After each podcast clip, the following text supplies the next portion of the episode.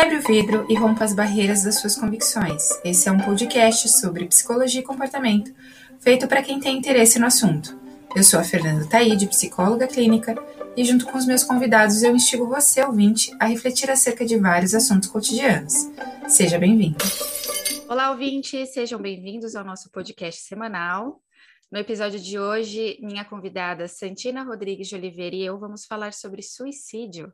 O tema foi escolhido pois há 18 anos, no dia 10 de nove de 2003, foi criado a marca do Dia Mundial de Prevenção ao Suicídio pela OMS, para chamar a atenção do governo e também da sociedade a respeito da, da importância do assunto. Santina quer se apresentar? Seja bem-vinda. Estou feliz demais que você está aqui, trazendo, enriquecendo ainda mais, né, o nosso, os nossos áudios, o nosso episódio. Fica à vontade.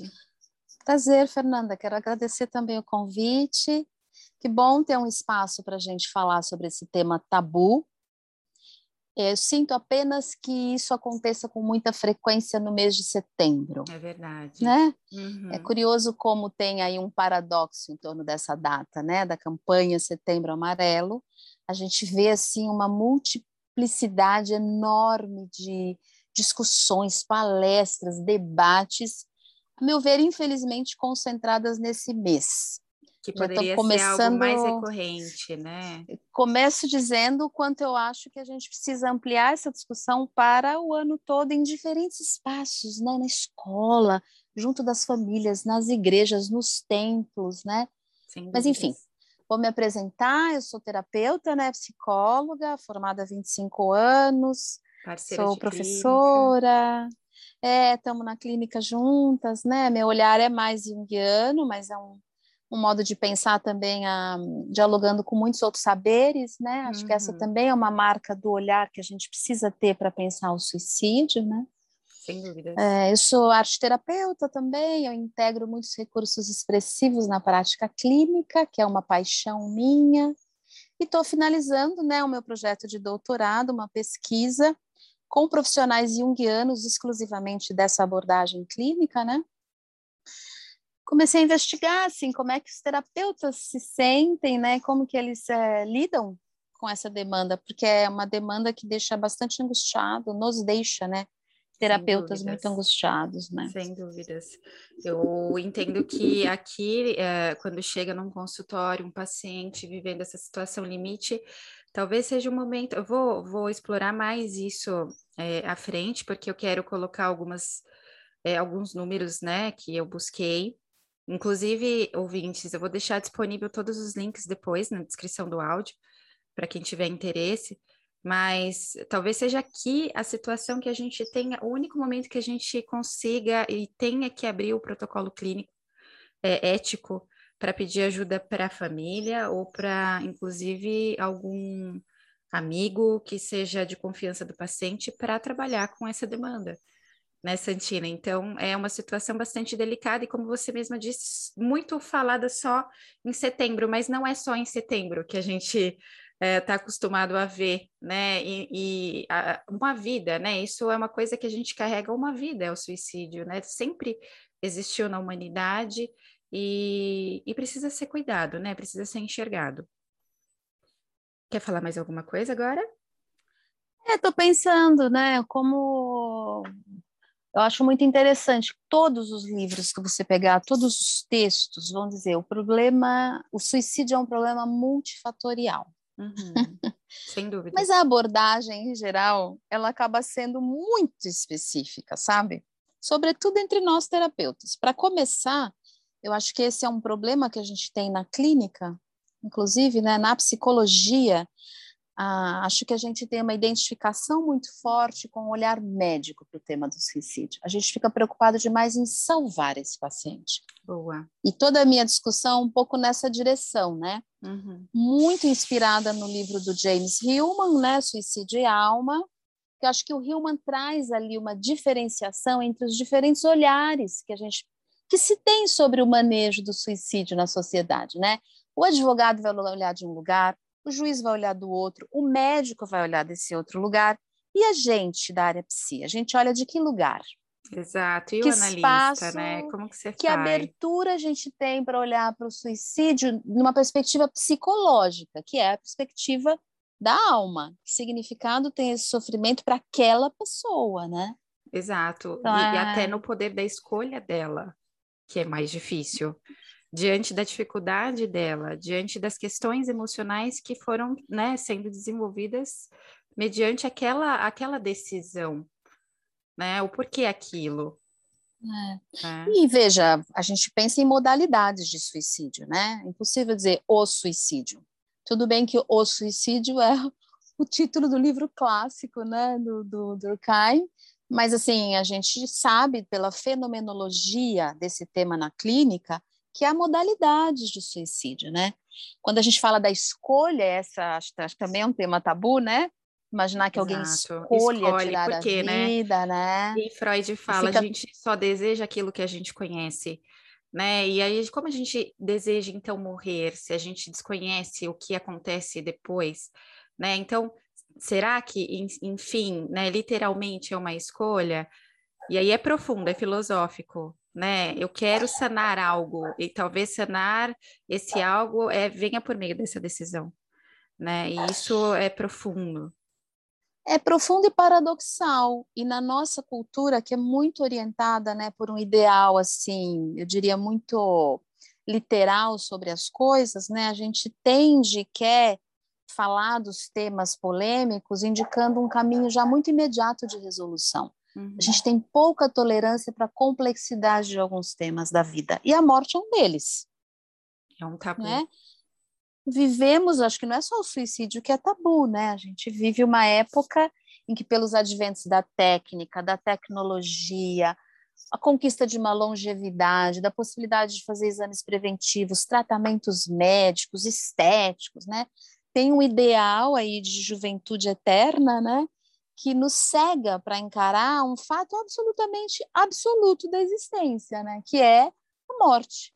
É verdade. E, e, quando alguém diz, olha, mas eu estou pensando na morte, estou flertando com ela, estou considerando ela como uma saída, isso eu acho que confronta demais esse nosso ideal, sabe? Exatamente. Acho que você, você trouxe bem, bem esse contexto contemporâneo, né? Como desejar a morte em meio a tanta vida?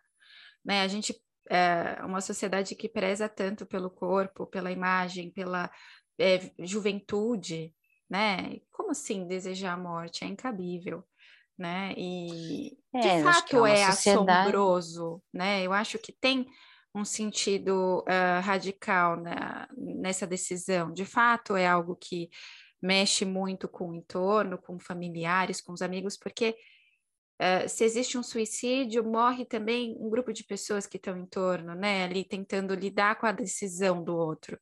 Morre num processo de luto, obviamente, não literalmente, mas é, é difícil, não é algo, é algo bastante delicado. Mas eu acho que se a gente vai para esse lugar mais filosófico, né?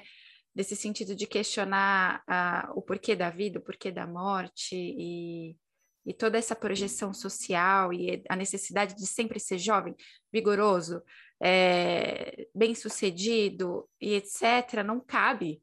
Parece ainda mais assustador, né? É. Não, e eu acho curioso, a gente tem que considerar que o suicídio é uma resposta que a pessoa produziu mais intencionalmente ou menos. Estou pensando em suicídios aí mais impulsivos, né? Claro. Mas, assim, isso é o desfecho final de uma vida que está sendo vivida. Uhum. Então, até que ponto né, esse ideal de viver a vida é tão bom assim para todo mundo? Será que isso não é uma falácia também, que a gente leva a sério demais? É uma boa reflexão. Eu acho que é. Né? Sem dúvida. Porque na clínica, as pessoas que chegam falando do suicídio, chega, seja porque estão deprimidas demais, né? Eu que estou tirando, tô tirando a questão do suicídio por ordem de uma psicose, né? Uhum. Consequência de um delírio, de uma coisa que a pessoa Mas não está ali. neurótico depressivo, né? Sim, essa pessoa está se havendo com um vazio, com buracos, né?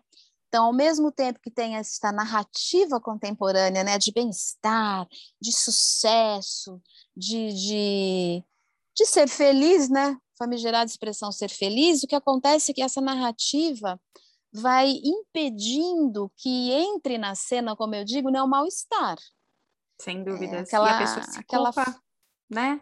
Muito! Ah, por, trás, porque nessa... por trás de tudo isso ainda tem a culpa.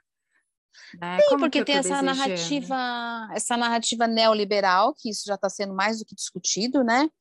Onde você tem a ideia de que esse indivíduo, né, ele é o responsável pelo sucesso e pelo fracasso, ele Exato. exclusivamente. Exato. Então, é uma narrativa altamente individualizadora e individualista, uhum. certo? Que vai jogando nas costas desse sujeito toda a responsabilidade pela existência. Aí a gente esquece ou perde de vista o pano de fundo coletivo, e nós somos seres sociais. Né? Então, esse sujeito fica absolutamente culpado, deprimido, raivoso, sem saída, sem saída, às vezes até para pedir ajuda, né? É verdade. E você sabe que é, é, interessante, né? Eu tenho lido cada vez mais temas é, acerca do assunto em jovens, né, muito jovens, e, e, o número né, estatístico do suicídio ele acontece é, de uma forma bem é, é, vistosa entre 15 a 29 anos. Né? Então, assim, aí você está saindo ali da, do ensino médio, já tendo que escolher talvez a sua profissão, e aí essa profissão muitas vezes ela vem é, cercada de, de desejos, né, de expectativas do pai, da mãe, da família, e aí você entra nesse nesse lance de ter que escolher esse futuro e ter que fazer sua, a diferença na vida, e aí que aí o jovem, muito possivelmente, hoje em dia, está se sentindo é, extremamente responsável e cobrado e pressionado, e isso está abalando é, efetivamente a saúde mental da juventude, né? E não só é, porque... toda a tecnologia, toda a cobrança da vida feliz, que é isso que você comentou quase agora, né? Então, como que a gente vive? Eu acho que o Marcos Quintaz uma vez usou uma frase que eu guardei, eu uso até no consultório, que é como viver o ordinário, não só o extraordinário, né? Porque tudo que esperam da gente é sempre extraordinário, né? Sempre a melhor foto, as melhores viagens, as melhores escolhas. Mas a gente não é cercado disso o tempo todo. A vida é, é muito mais cheia de momentos ordinários do que extraordinários. Essa é a realidade. É a gente tentando uhum. lidar com é, os, os, os, imprevistos, é, tentando lidar com os acontecimentos, né, que, que cercam, sondam a nossa vida, com decepções amorosas, decepções profissionais, etc. Né? Então, acho que tudo isso vem poluindo ainda mais uh, o emocional do jovem. E não só do jovem, mas estou dizendo jovem porque é ali que é onde os, os números mostram, né? Assim, é a prevalência dos números, né? Mas dessa, dessa cobrança, como você mesmo usou o termo, né? O neoliberalismo que está ali pressionando a sociedade e querendo que a gente se torne cada dia mais, mais produtivo, melhor, eficiente, né? Como máquinas, né? Máquinas. Como se fôssemos máquinas. Quando parar? Estava né? pensando, né? pensando nesses números, né? Eu lembro que quando eu resolvi apresentar o meu projeto de doutorado foi em 2017. Uhum. Mas eu já vinha na minha clínica vendo um número muito grande de jovens com tentativas de suicídio chegando, né? E via nas supervisões que eu dava com os profissionais, as aulas que eu dava, muito o tema do suicídio de jovens aparecendo. E em 2017 aconteceram 2017, 18, né? Muitos casos nas universidades, nos colégios de alta performance de São Paulo, né? Isso veio a público nos jornais, o Bandeirantes. Outros nem vieram a público, mas também aconteceram. E aí quando você vai olhar, né? Eu lembro que eu fui olhar esses dados epidemiológicos, né? E eu fiquei muito impressionada, né? Porque tinha lá um, um dado gráfico, né? Da, do Ministério da Saúde mostrando lá, né, de 2000 a 2015, os 15 primeiros anos desse século, tinha uma um aumento da, de suicídios entre 10 e 14 anos, da ordem de 65%. Caramba, super jovens. Entre 15 e 14 e 19, isso era uhum. de 45%. E de 19 até os 29, como você falou, mais ou menos 24% né? Isso então, foi em 2015. Os números estavam mudados ali, né? Provavelmente é ensino fundamental 10 anos. Sim, ainda é, né? Pessoa não está no ensino ginásio, médio né? ainda, né? É. Mas aí você tem vários eventos é, que a gente tem que considerar, elementos né, do pano de fundo cultural. O tem o próprio advento da internet, uhum. tem a questão do cyberbullying né, nessa população dos 10 a 14, eu acho que isso tem um efeito muito nefasto, né? E a gente tem que lembrar que teve muitos, eh, muitas redes, né, de apoio suicida através de brincadeiras na internet um tempo atrás. Agora os pais acho que estão mais cautelosos, né, com essa história toda. Né? Mas já teve. jogos, né? Baleia uhum. Azul e outros Momo, jogos, né? né? O seriado, Momo. Então, assim, quando você vai para o ensino médio, acho que tem um aspecto diferente, que é uma espécie de iniciação, né? Uhum. Cada cultura tem um ritual. O nosso, eu entendo que esse ritual tem dois momentos, que é a entrada na faculdade e a saída, né? Sim. Porque quando você entra, você está definitivamente saindo desse universo dos médios, né? Do café com leite, você vai ter mais, supostamente, né? Autonomia e responsabilidade.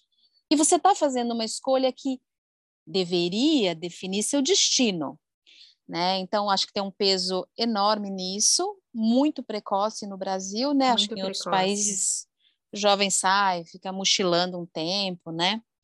Não existe Agora, essa, pensando... essa preocupação tão rápida, né? Decida seu futuro, como será sua é... carreira.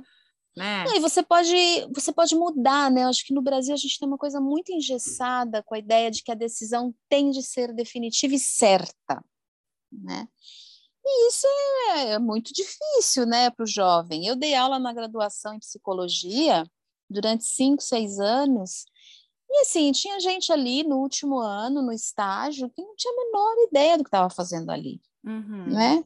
Assim, isso quando é isso. a análise dentro da própria faculdade, né? Sim, Era e até aí, inconscientemente, faz parte. Uhum. Agora, o que eu acho importante é entender que o fato do jovem entrar na universidade não é garantia de nada. E eu acho que isso é pedido, é imposto muito cedo a todos nós, né? Uhum. Os jovens e todos nós. A gente não pode voltar atrás, não pode flexibilizar escolhas, né? Porque tudo tem que ser pensado numa linha reta e avante, né? De sucesso, de realização.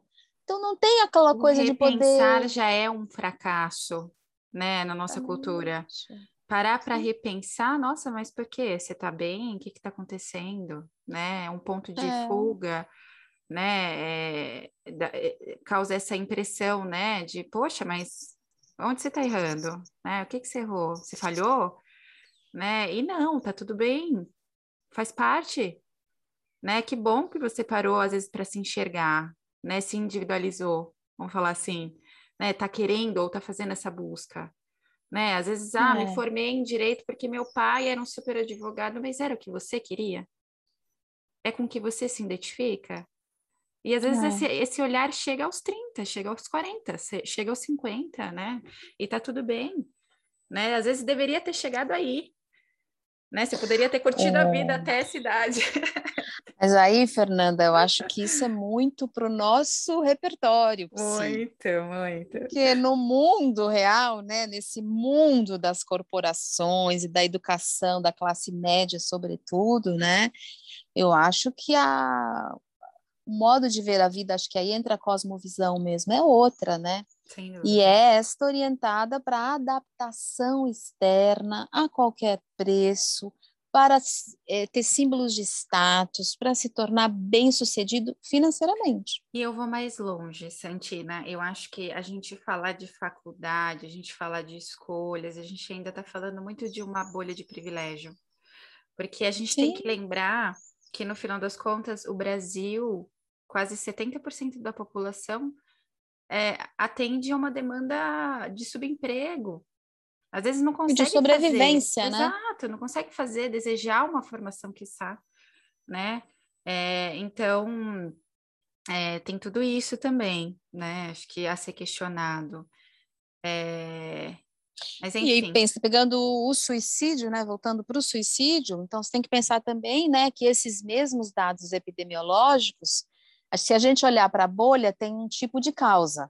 Se a gente vai olhar né, para outro lado aí da, da população, onde é que estão os maiores índices? Né? A população negra, população LGBTQ, né, uhum. mais, Então, uhum. a, é, são causas muito diferentes, né? Aonde eu acho que as questões sociais falam, inclusive, mais alto, socioeconômicas. Sem dúvida, você trouxe um, um ponto importante, né? É, é, diferentes grupos, o que afeta? Né? Onde dói? Por que chegar nessa decisão? Uh, quais são as questões emocionais que abarcam, que é, cometem o suicídio, né? Assim, que, que leva a pessoa a cometer um suicídio né? Deixa eu trazer aqui alguns dados, Santina, que são interessantes, né? Então, só para uhum. conhecimento, uhum. Setembro Amarelo é uma campanha nacional que começou, inclusive em 2014, foi um pouco antes da, do, da estatística, estatística que você trouxe, dos do jovens ali de 10 a 14, né?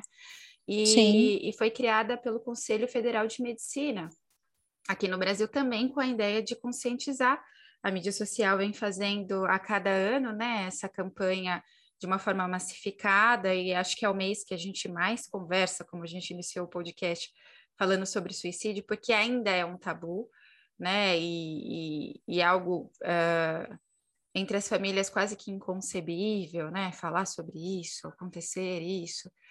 Uh, mas, bom, vamos lá. Eu peguei aqui no site da ABAP é, uma cartilha sobre o suicídio e eu queria trazer alguns dados que eu achei interessante, né? A ABAP, ela é o, o Associação Brasileira de Psiquiatria e eles colocam que o suicídio é definido como um ato deliberado executado pelo próprio indivíduo, cuja intenção é a morte usando meio letal.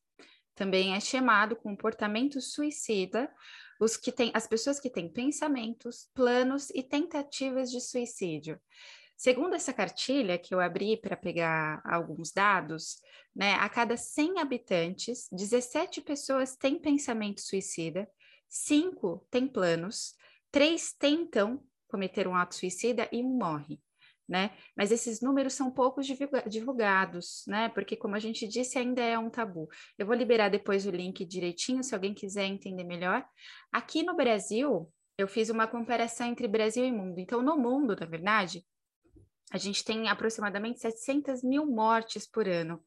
Né? 77% por ca dos casos de suicídio acontece principalmente em países de baixa renda. Olha que interessante, né? Então, a, às vezes a informação, a rede de apoio, ajuda, a ajuda faz total diferença na vida das pessoas, né? Ainda no mundo, a cada 100 mil mortes, 12 mil, quase 13 mil são de homens, né? Homens é, que se suicidaram, e cinco, quase 6 mil são de mulheres, a cada 100 mil mortes gerais, né? Então, um número Sim. alto. Ainda prevalece a morte no perfil masculino, né? Falando de gêneros. Acho que a gente entra naquela, naquele ponto que ainda numa sociedade muito patriarcal, o homem traz mais dificuldade de se abrir, de buscar ajuda, de compartilhar as angústias, né? Por isso que é muito visível.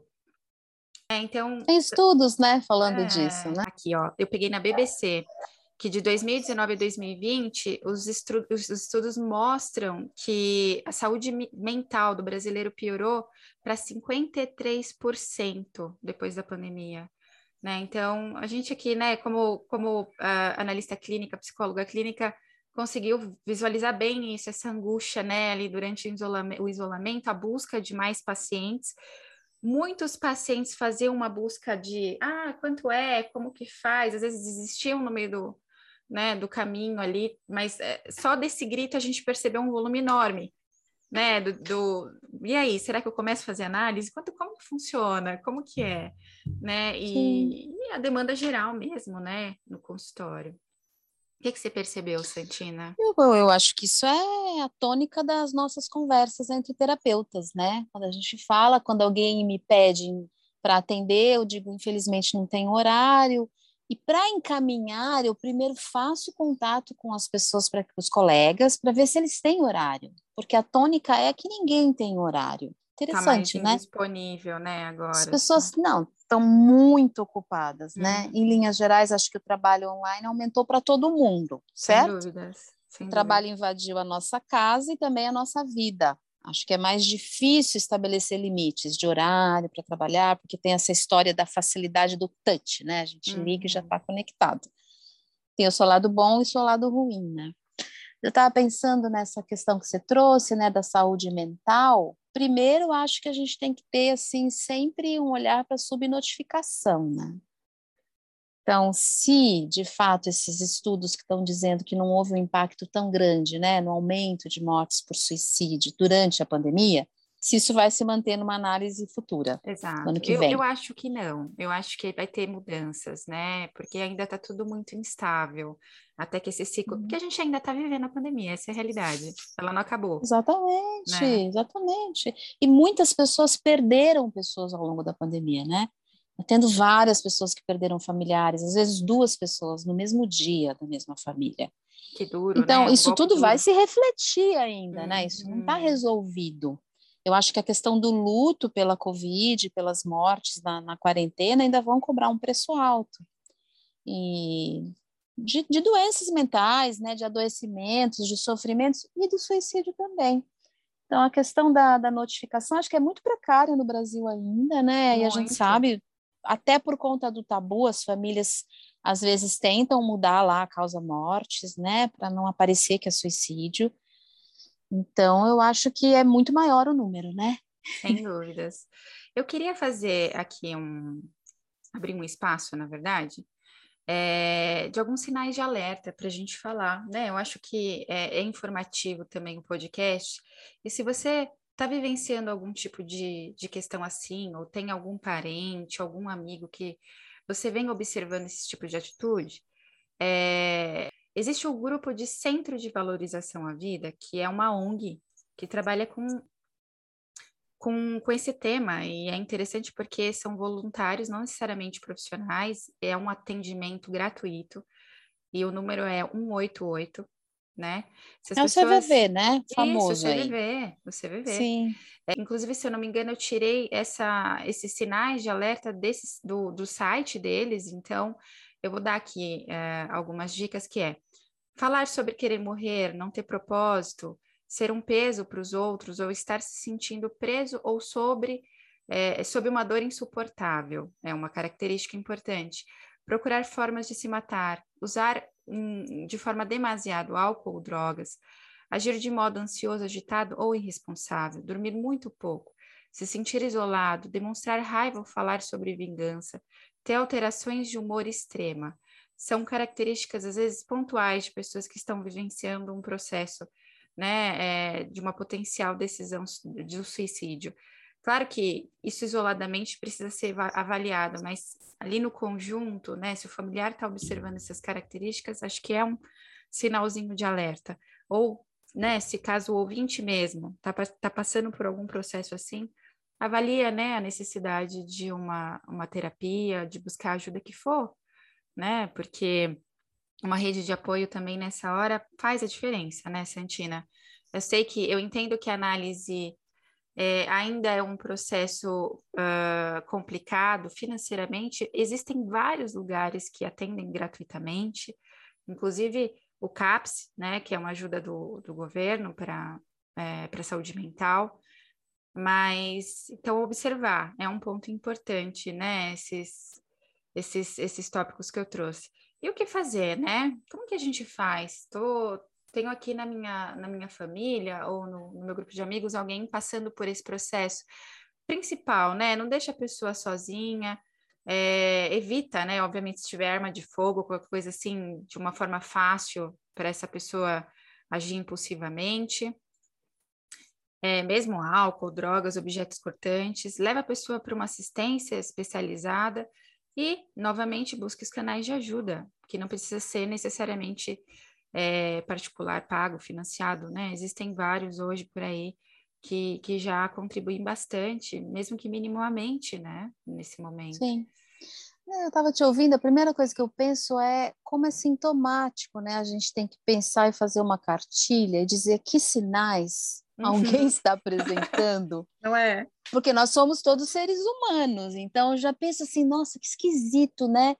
A gente está vivendo de um modo tão individualizado, individualista, que a ideia de perceber que uma pessoa próxima de nós no trabalho, num culto religioso, né, ou é, em casa, né, não está bem, veja, a gente precisa prestar atenção em alguns sinais. Isso já acho que é Parece altamente um absurdo, né? problemático. Né? Parece um absurdo. Já é, já é sinal dos nossos tempos, onde acho que a gente precisa cada vez mais se abrir para olhar para o outro.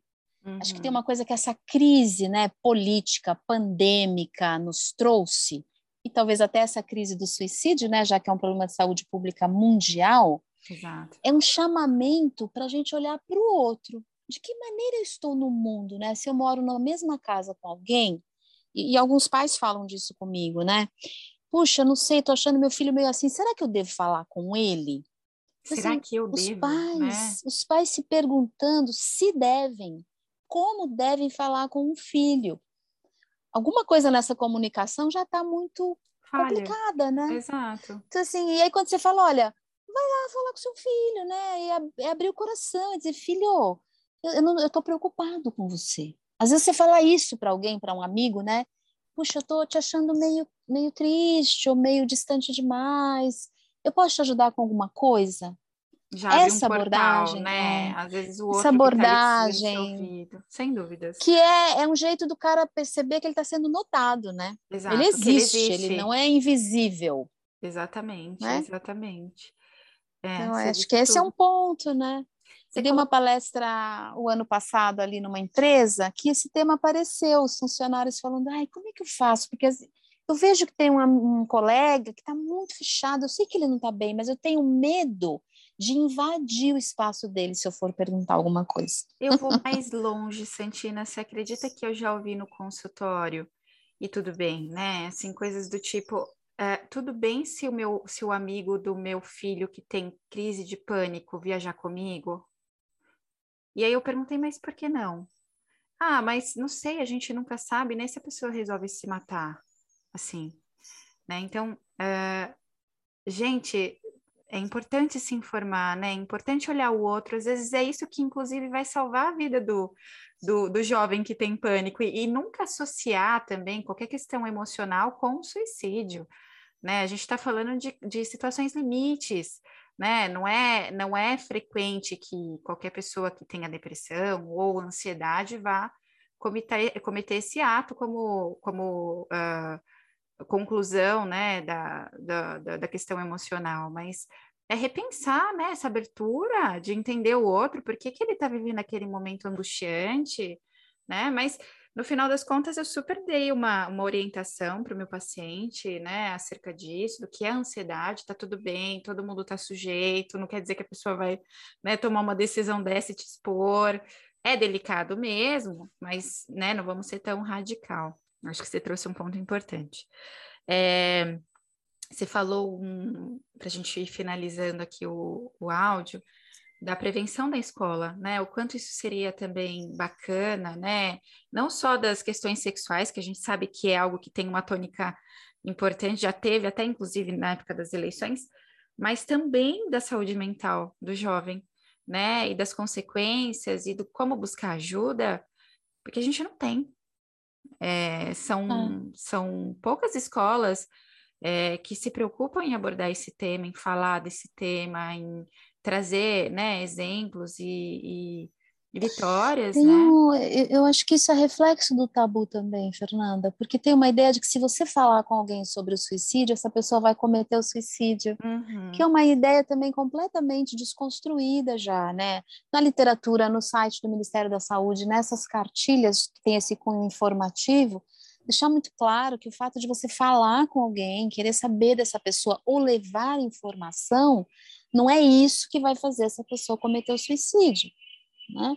Então acho que tem a questão, né? Acho que a informação, pelo contrário, a informação ela ajuda a pessoa a, a qualquer momento, se ela perceber qualquer sintoma ali de, de um desejo, de uma, né, ou desejo ou uma intriga ou uma reflexão acerca do disso dela buscar ajuda e não o contrário, se, se fechar, se isolar. Então, aí, né? se a gente pensar quais são os universos da criança e do jovem, né? É a escola, família e escola principalmente, né? Porque a gente está na pandemia, né? Não tem as viagens, uhum. idealmente não teria, né? Ele não está tão livre socialmente nesse momento. Mas assim, acho que a escola, né, é o lugar por excelência onde a gente precisa fazer mais debates, mais rodas de conversa com os educadores, com os funcionários, com as famílias. Né? Acho que é fundamental abrir a conversa, inclusive com o jovem junto, sabe? Participando da conversa, Sem né? Sem dúvidas, né? Estar atento, né? É, perceber os sinais, né? É, em que momento começa e tudo mais. Enfim. É isso, Santina, adorei. Você quer falar mais alguma coisa, trazer mais algum, algum ponto que você acha que é importante? Que a gente talvez eu quero, eu acho, acho bem importante assim chamar a atenção para dos pais, né? Que a gente está falando, focando mais assim, que é um pouco mais a minha pesquisa dirigida, né? A criança, claro. o adolescente. Uhum. E, mas acho que serve para todo mundo, é a ideia de olhar mesmo como é que a gente está se relacionando, né?